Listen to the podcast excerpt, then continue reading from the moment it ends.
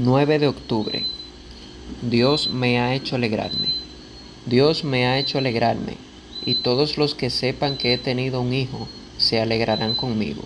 Génesis 21, 6. Al momento de escribir esta reflexión, María Cristina Camilo tenía 103 años.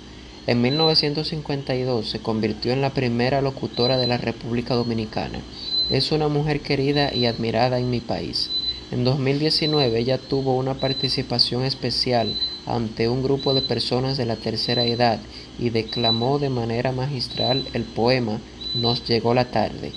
Las primeras estrofas del poema dicen, Aquí no hay viejos, solo nos llegó la tarde, una tarde cargada de experiencia, experiencia para dar consejos. Aquí no hay viejos, solo nos llegó la tarde.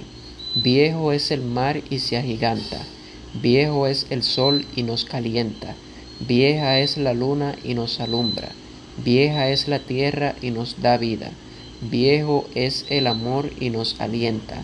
Aquí no hay viejos, solo nos llegó la tarde. El mar, el sol, la luna, la tierra, el amor, todos son viejos y siguen siendo fundamentales para la vida en nuestro planeta. La llegada de la tarde no es sinónimo de inutilidad. Aquellos a quienes les ha llegado la tarde están cargados de saber. Son los graduados en la Universidad de la Vida y del Tiempo. Dios cumplió su pacto y le dio un hijo a Abraham cuando el patriarca tenía cien años, cuando vivía su vejez, cuando le había llegado la tarde.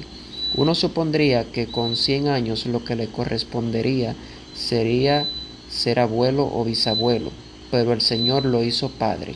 El cumplimiento de la promesa divina hizo que la vida de Abraham floreciera y con la llegada de la tarde llegó una nueva vida al seno familiar.